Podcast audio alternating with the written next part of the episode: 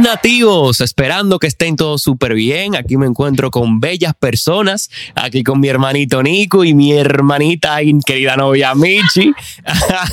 en otro episodio más de nuestro podcast Viajando al Origen con Nativos. El episodio de hoy es muy bonito eh, y Vamos a tratar temas muy interesantes, serios realmente, pero siempre con otro toquecito de chercha porque hay que reírse y pasarla bien, ¿verdad? Claro. Eh, y el nombre de nuestro episodio de hoy es Salvando especies vulnerables con el turismo. Para eso tenemos a una persona muy especial, eh, amigo, eh, persona que nos instruye con su conocimiento, Que admiramos. que, admiramos, que apreciamos eh, y que sabemos que está poniendo un granito de arena para todo lo que está ocurriendo en nuestra isla y bueno, a nivel mundial también. siento que sus intervenciones en redes sociales, que seguro muchos los han visto, eh, aportan a cualquier país eh, donde, donde se encuentren. Entonces, sin más, eh, bienvenido, Johan. Gracias, ¿Cómo amigo. está todo? Muchos lo conocen como Johan Nature. Sí. Eh, su nombre realmente es Juan Carlos. Sí, Eh, es ay, un secreto de Estado que él acaba de revelar. Claro, claro, pero, pero eso es para otro podcast. Hoy estamos con Johan Nature. Bienvenido, hermanito. ¿Cómo te Gracias encuentras? por la invitación, por venir aquí a mi tiendita a darlo todo. Y estamos en Tinglar Eco Store, señores. Este lugar, este espacio es súper lindo eh, e importante porque me estaba hablando Johan ahora mismo de qué los diferencia a ellos de quizás otros, eh, otras tiendas que tienen un concepto similar. Y es que ellos están enfocados en que sus productos ayuden a preservar la biodiversidad que tenemos aquí en, en nuestra isla, ¿cierto? Excelente. Es decir, estamos en su hábitat natural. En su hábitat natural, palabras. Exactamente, exactamente. Entonces, su- eh, bueno, si tú quieres decir algo aquí, ¿cómo te sientes el día de hoy, manito? Eh, estamos bien, estamos en recuperación. Un poquito tullido. Claro. Un poquito. Un poquito tullido. Tuvimos un impacto, eh, un pequeño accidente, pero estamos bien y enteros, que lo importante. Eso es lo importante, Claro, claro, claro, que sí. sí, bueno, yo digo que ya empecemos con este Vamos increíble darle. podcast. Siempre iniciamos con una introducción muy bonita del invitado, así que háblanos de ti, cómo ha sido tu proceso, tanto como persona como biólogo, háblanos un poquito también de la tienda y de cómo surgió y, y bueno, la palabra es tuya. Claro. Bueno, eh, aclarando, mi nombre es Johanna Núñez, coloquialmente, pero mi nombre eh, legal es Juan Carlos Núñez. Eso es porque Johanan es Juan en hebreo y la familia mía son judías. Yo creo que ahí se resume. Creo que sí, creo que sí, creo que sí. Rápido. Eh, yo tengo 28 años, soy de Santo Domingo, República Dominicana. Estudio todavía biología en la Universidad Autónoma de Santo Domingo. Me graduaba el año pasado y luego se acabó el mundo. Es como que de por sí estudié en la. UAI una odisea y ahora sucede el COVID. Entonces, valor, algún día me entregarán mi título. Mientras tanto, yo desempeño funciones ya en mi área. Yo soy curador asistente de la colección de insectos del Museo Nacional de Historia Natural, profesor Eugenio de Jesús Marcano. Ok. Wow. Eso es un trabalengua, yo no sé. Sí, sí, sí. Eh, Denle para atrás para que puedan escuchar, que fue lo que él acaba de decir.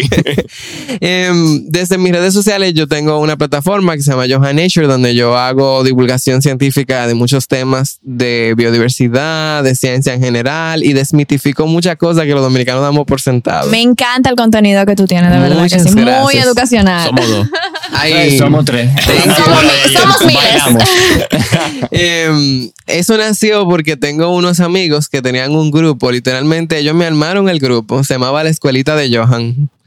Porque cada vez que salía un bicho raro, ellos me mandaban una foto por ahí y me decían, Johan, a tu cosa. ¿tú ¿Cómo es eso? ¿Cómo, cuál, cuál es la historia de ese bicho? Ustedes ven el, el meme de Bart Simpson de que do your thing.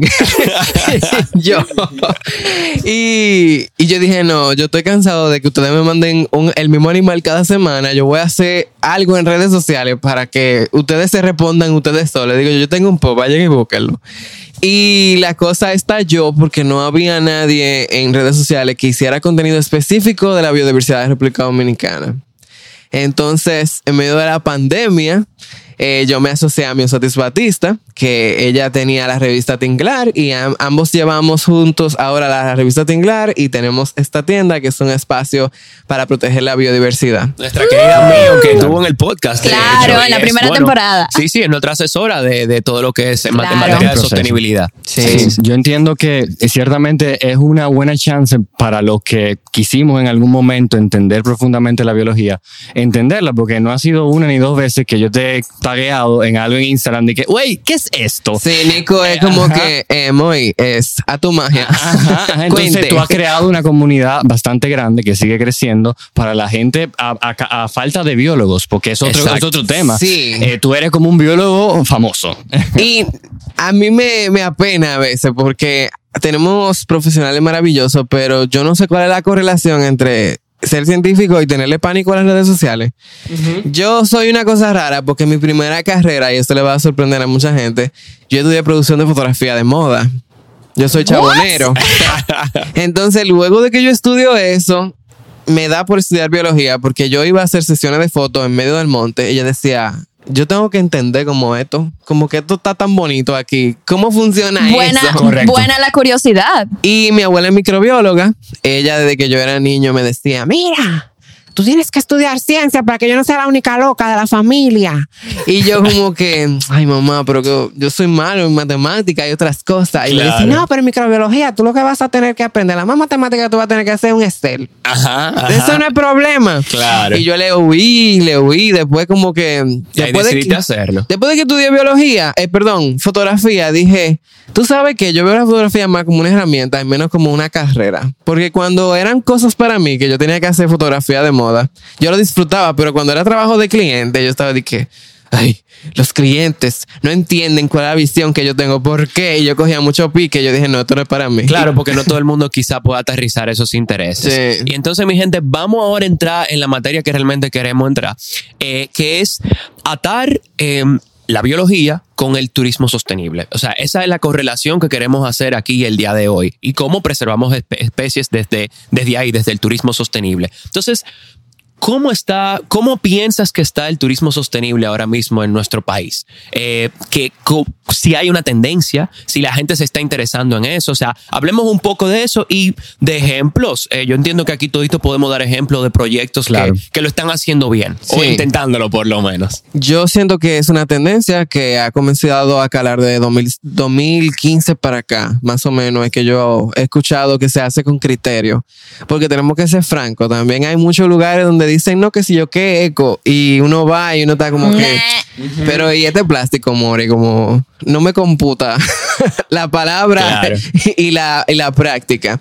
Em, hay precedentes de excelente manejo, por ejemplo, de, avistamiento de aves. Nosotros somos uno de los destinos más importantes en todo el Caribe para avistamiento de aves y es algo que no se explota a nivel local, pero que vienen todos esos viejos ricos, mi amor, de allá de las Europas a darlo todo, a pagar sus 500 dólares para que lo vayan a llevar a Sierra de Bauruco a ver un pajarito. Sí, es increíble. Mira, y aquí la curiosidad entra mucho porque yo le digo a Giancarlo a cada rato que yo escucho un ave o veo uno, yo dije, mira esa Y a mí me encantaría saber de esa ave, o sea, cómo se llama, qué hace, cuál es su rol. O Tener sea, un Google en la cabeza. Sí, sí, Fuera sí. bueno.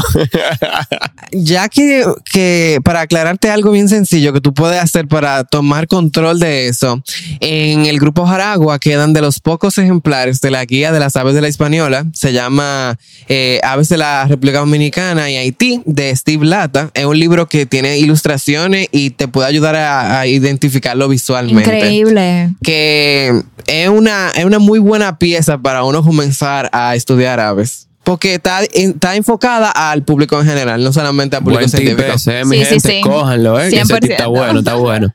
Entonces, turismo sostenible. Nosotros vemos la chance importante que hemos venido desarrollando como turismo de playas, en el todo incluido. Sabemos que somos una referencia mundial de este tipo de turismo. Sin embargo, vemos el momento donde vamos a tener que voltear a la montaña, porque ciertamente hay muchos proyectos que han venido desarrollándose y somos un microcontinente por la biodiversidad. Sí. Entonces, esos ejemplos que están creciendo como Jamao Ecotours, por ejemplo, Exactamente. como los saltos de Damajagua. Sí, sí, Eh, sí. ¿Qué se necesita para seguir ese modelo donde impactamos eh, eh, el triple impacto, donde in- y- Sí, involucramos donde- a la, sostenibilidad, o sea, el medio ambiente, bueno, sostenibilidad atacando medio ambiente, la economía de las localidades Correcto. y lo social. Eh, que esa es la forma de, de ¿Cuál- que las cosas se hagan sostenibles. Claro, la pregunta sería, ¿cuál es el reto para seguir desarrollando esos modelos que poco a poco a medida que el planeta responde, vamos nosotros contestando también. Eh, ¿Qué tú nos puedes decir un poquito sobre eso? Bueno, primero tenemos que conocer las cosas que tenemos para poder valorar, valorarla y sacarle provecho.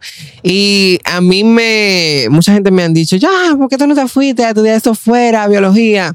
Tengo muchísimos amigos que se fueron a estudiar Animal Science, se fueron a estudiar biología afuera y ellos matan por tener mi currículum. Y que no es por echarle vaina a nadie, pero les voy a explicar por qué.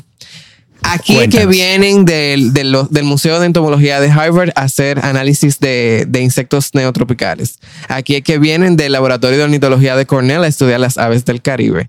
Aquí que vienen de Stanford, de Berkeley, de muchísimas universidades.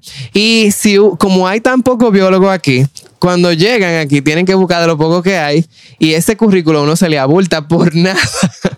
Entonces, a mí me da mucha pena que teniendo tantas cosas nosotros no la conozcamos y es porque tenemos un currículo educativo que está totalmente divorciado de nuestra realidad geográfica. Nosotros tenemos la mayor diversidad de microclima de todo el Caribe. Somos el techo y el sótano del Caribe, porque tenemos el punto más alto con el Pico Duarte y el punto más bajo con la olla del Enriquillo. La gran diversidad de microclima, a su vez, facilita que haya mucha adaptación de pequeños tipos de especies, para que me entiendan. Entonces tenemos especies de desierto con las dunas de Bani. Tenemos valles que son postglaciales, como es Valle Nuevo y Macutico en la, en la cordillera central.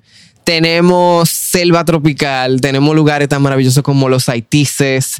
Eh, Manglares, tenemos manglares tenemos montañas que son únicas en el mundo porque tienen bosques enanos, como pasa con la, la sierra, con la montaña Nalga de Maco. Y tenemos tantos lugares impresionantes y lo- la mayoría de los dominicanos a veces me da mucha pena que dicen, ah, no, porque yo me fui para Nueva York o me fui para Miami. Bien, eso está bien, pero tú conoces tu país primero. Mucha gente a veces me dice, no, pero es que hay que ir a coger frío. Y digo yo, vaya al chucho que baja a menos 11 grados en, en Sierra de Bauruco. O sea, no hay que salir del país para coger frío. Claro. Entonces, después de que uno conoce y uno tiene ya, como quien dice, el manejo de lo que tiene, uno lo puede explotar a conciencia. A mí me encanta que él resaltó el tema de los saltos de Namajagua, porque para mí es el área protegida que mejor se maneja. Nosotros solemos ver eh, en, en la forma tradicional de hacer turismo las áreas protegidas como un obstáculo al desarrollo. Ese es el modelo que se ha llevado durante mucho tiempo y que es todo lo contrario. Si tenemos recursos naturales que son únicos y especiales, nosotros podemos involucrar a las comunidades propias de esa área y que esas personas, en vez de tener que literalmente talar el bosque para hacer agricultura de subsistencia, porque no tienen dinero y tienen que tener un conuco ahí porque no hay para comer de ninguna otra forma y no hay oportunidades de trabajo, nosotros podemos volver a esas personas los primeros guardianes de esas áreas protegidas y volverlos los guías. Claro, ciertamente, ciertamente. O sea, y esa, esa es la idea del, de, de eso que estamos hablando precisamente, de con el turismo sostenible. O sea, de que si van personas a visitar esos lugares, pues ya se mueve el peso. Entonces todo cambia. ¿Y quiénes van a proteger ese lugar si están produciendo dinero con personas que están llegando? Los mismos locales que viven ahí. Entonces, lo hemos hablado muchas veces, pero hay que darle para que, para que permeen las personas y entendamos la, la importancia de este tema. Sí, claro, sí. claro. Y yo creo que una de las chances o una de las oportunidades que tienen plataformas como la de nosotros, como en alianza como la plataforma que tiene Johan, es nosotros sistemáticamente poder desplegar en muchos lugares al mismo tiempo esa infraestructura, porque lo que pasa, el problema primario de crear esa empatía visitando el lugar y amándolo es la infraestructura, porque hay muchos lugares, pero quizás no tienen los protocolos, no tienen la infraestructura para tú hacerlo sostenible, ciertamente. Ciertamente. Entonces, sí sabemos que el turismo tiene una misión importante en seguir llevando personas a esos recursos para crear necesidades de negocio en esos recursos y que la comunidad crezca, pero también hay una tarea en conjunto de todos nosotros, del Estado, de la población, de la comunidad internacional, de nosotros poder eh, seguir posicionando estos recursos. Y yo- Exactamente. y, y algo ahí que quería agregar es que Johan eh, mencionó un poquito, lo, no lo mencionó así per se, pero lo de la educación. Y es precisamente lo que estamos haciendo aquí. O sea, somos una plataforma turística y van a haber cosas buenas muy pronto, eh, pero queremos educar y por eso el proyecto inició con este, con esto, o sea, con conversar con personas como tú para poder llegar a, a- a toda la población y que puedan entonces visitar teniendo un poquito más de conciencia. Claro, que- y más que nada, o sea, dentro de esa educación que tú mencionabas, que al final el dominicano no, real, no conoce realmente lo que tiene aquí en el país. Y, y la verdad es que nosotros somos seres de que amamos y cuidamos lo que conocemos. Pero no lo hacemos cuando no lo conocemos. Entonces, Sí. esa es la idea, conocerlo. Y a través de nuestras plataformas, la verdad que lo vamos a poder lograr. Y Johan, de verdad, súper eh, felicidades por, por tu proyecto, porque me encanta. Muchas Entonces, gracias. para seguir en el tema eh, y hablar ahí ya de las especies que nosotros tenemos y conocer esas especies, ¿cuáles tú entiendes que son ahora mismo la- las más vulnerables y las que más tenemos que proteger en el momento? Miren, eh, siempre es bueno tener listas a mano para que si se me va una, al menos ustedes puedan ir y confirmar de, la que, de lo que estoy hablando. Saquen la macotica, vamos arriba. Eh, les recomiendo que, por ejemplo, puedan buscar la lista de flora vascular vulnerable del Ministerio de Medio Ambiente y Recursos Naturales. En esa lista se ponen todas las especies de plantas que están en peligro crítico de extinción.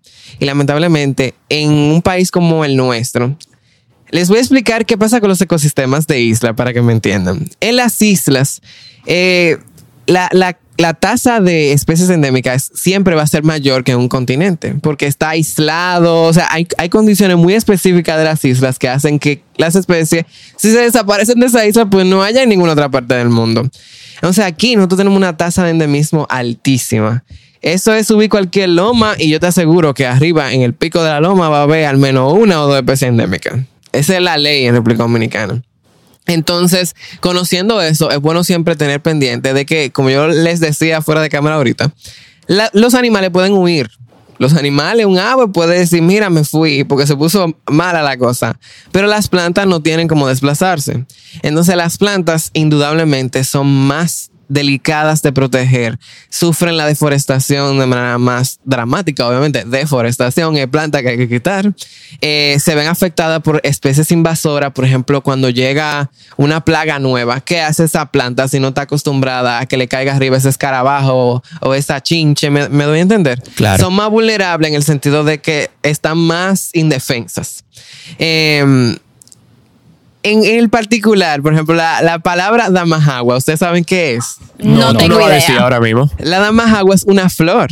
Es una flor que es prima, por decirlo así, de la cayena. Pertenecen ambas a la familia de las malváceas. Y esa flor solamente se encuentra allá en Puerto Plata. Entonces se llama salto de damajagua en honor a la planta. Y ahora mismo ustedes van allá y cualquier persona, cualquier guía le va a decir, no, porque la damajagua, esta especie de la familia de las malváceas, es única de nuestra área protegida ven cómo uno puede proteger directamente. Si ellos no hubieran tenido ese interés, eh, el administrador del área protegida es una persona súper capacitada, Robert, que estudió en el CATI en Costa Rica, desarrollo sostenible. Esto no está pasando de que Aleatoriamente. no, hay, hay un proceso, una capacitación previa y eso tenemos que instarlo en que todos los emprendedores ahora que quieran desarrollarse en el tema turismo, hay donde hacer investigación, donde hacer capacitaciones para hacerlo bien. Y algo a lo que invitaríamos sería a que, óyeme, si no sé del tema y de alguna forma estoy trabajando con el tema, pues óyeme, vamos a buscar a alguien que sepa. Eduquemos. Si no sé, Ujú. ¿entiendes? O sea, hay personas que con las que uno puede aliarse, que pueden sostener y, a- y ayudar a uno, pues a lograr eh, esas cosas que uno quiere para las Claro. comunidades. Seguimos con las especies, entonces, contabas. Sí, algo que yo quería, eh, este es el primer espacio donde yo comparto esta buena noticia,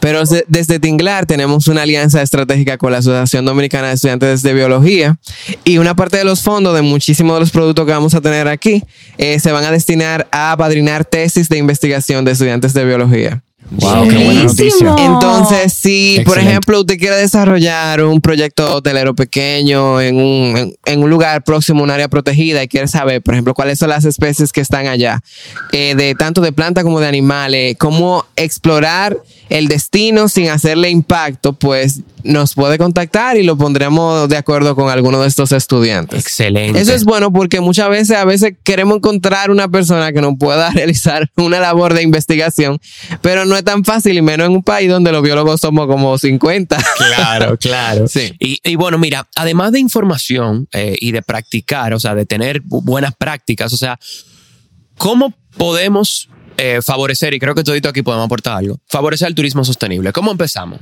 Primero, yo diría que si vamos a llevar basura al lugar o vamos a llevar lo que sea, no la llevemos para atrás. O sea, al Sí. final. Si Claro. vino con usted, se devuelve. Correcto. Y más si llega, si, si llega lleno, va a pesar menos vacío. Exacto, ci- ciertamente. También yo entiendo que educarnos, eh, yo voy a decir algo también, te voy a ayudar a responder esa pregunta. Eh, educarnos en cuanto a cuáles son los proyectos de turismo sostenible aquí. O sea, Claro. cuáles son los que puedo visitar. Eso yo entiendo que sería también una buena pauta.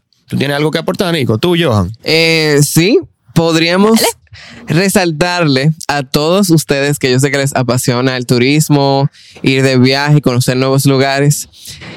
No todo un souvenir. También. No todo un souvenir, señores. Ustedes ven una flor y dicen, ay, pero qué linda está esa orquídea. Me voy a llevar un hijito porque conozco a sus par de doñas por ahí. Las tengo fichadas. Ajá, ajá. Que van a cualquier área protegida y entienden que pueden llevarse las cosas. No. No, no, no, no. fue no. así. No ponemos mano cuando vamos al medio ambiente. Es como que voy a visitar a la doña. Ay, mira, déjame yo llevarme este florero, qué lindo. No. O déjame yo llevarme este adorno. O sea, no, nadie se va a llevar las cosas de ese, de ese ecosistema, de ese lugar. Y son cosas que a veces nos parecen inocuas, como, ay, me voy a llevar esta caracola, o me voy a Una llevar piedrita. algo, una piedrita. Eh, Y también- una, Ajá. eh, o sea, eso eres tú, que eres un, un turista. Nosotros recibimos millones de turistas en República Dominicana. Si cada uno se lleva una piedra, vamos a cambiar la línea de costa. Correcto. Eso es algo que a correcto. veces el impacto colectivo a nosotros se nos puede olvidar. Y estaba hablando con Nico justamente antes de que empezara todo esto, el episodio. Eh, estábamos hablando de los petroglifos. eh, y un tema muy interesante porque, concho, qué chulo encontrarse un petroglifo taíno, pero qué malo es una cascada que esté lleno de tatada de Laura ama a Pablo. O sea, no, señores, ustedes no son taínos, ¿entiendes? O sea, tenemos celulares, tenemos otras vías de comunicación, tenemos lapiceros y cuadernos ya también. Entonces, entiendo que... Ay, escríbale una carta. Exactamente, entiendo que ya no es tan necesario el hecho de concho tallar. No hay la- que dejar ese tipo de huella. Exacto, exacto. Entonces, volviendo al turismo sostenible, entendemos que es un tema de educación, entendemos que no se puede amar lo que no se conoce, por eso la premisa de empatía, de visitar el lugar, porque no es lo mismo que tú estés en tu casa y veas me- un mensaje sobre la Sierra de Bauruco a que tú hayas ido a la Sierra de Bauruco y te digan, mira, está pasando esto y tú te empoderas. Eh, además de la educación y la cultura, ¿cómo maneja, cómo impacta el mal manejo del turismo a las áreas protegidas y no protegidas del país? Porque esto es una cosa, se habla siempre de las áreas protegidas, pero nosotros, ustedes lo saben, Giancarlo y Mitch, que hemos viajado el país, vemos que todo lo que sea tierra remota tiene un dueño. Ah, no, esa finca es de fulanito. Y en ese suelo se está haciendo sin ningún estudio lo que sea. Entonces, un caso reciente, recientemente tuvimos un organismo del Estado donde se nos decía que lo que está pasando con las ballenas es una respuesta a ese mal manejo del turismo en las áreas protegidas y no protegidas. Se Las están yendo. ballenas que usualmente se ven en la península de Samaná se están yendo y tú la estás viendo en Puerto Plata. María Trinidad Sánchez, Por la más para allá. capacidad de carga que ta- le, están, eh, le están impregnando las agencias que llevan botes a Se ver estresan, ballenas. se están estresan. estresando. Es muy importante resaltar en el caso de las ballenas que las ballenas son seres sumamente inteligentes y sensibles. Con la capacidad de comunicarse entre sí, tienen lenguaje, o sea, Claro. ellas cantan una con la otra y que son muy sensibles a las frecuencias sonoras. Entonces, si yo meto 50 botes con turbina abajo, eso le va a hacer ruido, no tanto a- solamente a la madre, sino que ya vienen con el vallenato a amamantarlo. O sea, es un nursery, es como una guardería de los pequeños recién nacidos de las ballenas y debe de hacerse con mucho criterio. Hay un biólogo investigador, se llama Omar Shamir, eh, que me encantaría que ustedes tra- trajeran al podcast porque le puede detallar con lujo de detalle. Él es especialista en ballenas. Muy interesante. Eh, Vamos a buscar a Omar. Y Omar siempre resalta y dice, sí, todas las cosas se hacen hasta un punto. O sea, yo no puedo darle fuete a un, a un grupo de animales y esperar que ellos no tengan respuesta. Hay un documental muy bueno que habla sobre el impacto de las cosas que nosotros hacemos ruido en el océano, que se llama Sonic Sea, que yo se lo recomiendo a cualquiera también, que explica cómo hay ballenas que aparecen con los tímpanos eh, destruidos, eh, que mueren, porque el- muchísimos experimentos que se hacen liberan mucho ruido, eh, el taladrado de las, de las bases petroleras, hay muchas cosas que eso lo desorienta. Y el agua, a diferencia del, del aire, puede transportar sonido aún con mayor distancia. Entonces tenemos que tener mucho mucha sensibilidad, mucho cuidado ante los recursos que tenemos, porque si no lo podemos perder. Claro, Ciertamente. Claro. Y nosotros, sobre todo, como por nuestra condición de isla, tenemos muchos recursos finitos. Entonces, y viendo cómo se está comportando el planeta por el tema de la intensidad atmosférica, nos llega la pregunta a nosotros. Ahora mismo, si pudiéramos enlistar tres grandes retos que tenemos para conservar la flora y la fauna en nuestro país, ¿cuáles serían? En Bueno, orden? el primer reto que vamos a enfrentar como sociedad todos relativamente pronto es el cambio climático. Nosotros somos el país número 11 más vulnerable a nivel mundial ante los efectos del cambio climático y lo podemos ver en que hay muchísimas playas que cada vez se receden más porque el nivel del mar está aumentando. Esto es muy, muy notorio en la línea de costa del norte del país, en María Trinidad Sánchez, en Cabrera, donde cada vez las playas que no tienen, por ejemplo, mangle, que lo desmontan el mangle para hacer proyectos hoteleros, el agua se lleva toda la arena porque el mangle con sus, con sus raíces fija el sedimento y ayuda a que la playa se sostenga. Entonces, las cosas en el medio ambiente tienen un, yo no diría un porqué, sino que cumplen un rol.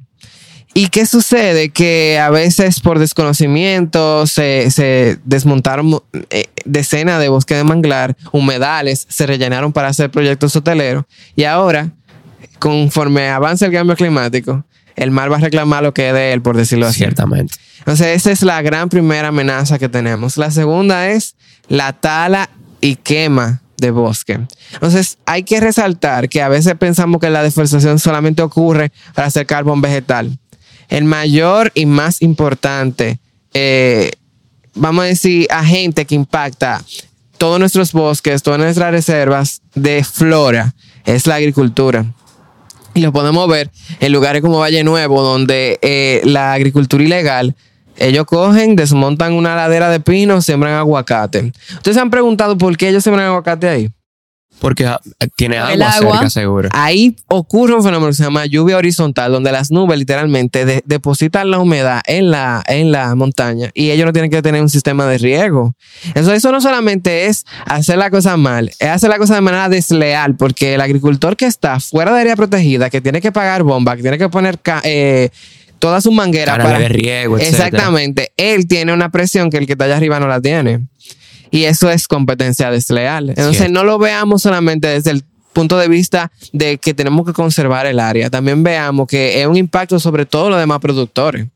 Que esa manzana podrida está dañando la producción para todos los demás. Es así. Ahí van do- do- esos, esos son muy buenos puntos para la. Y el tercer punto, El tercer punto es la urbanización.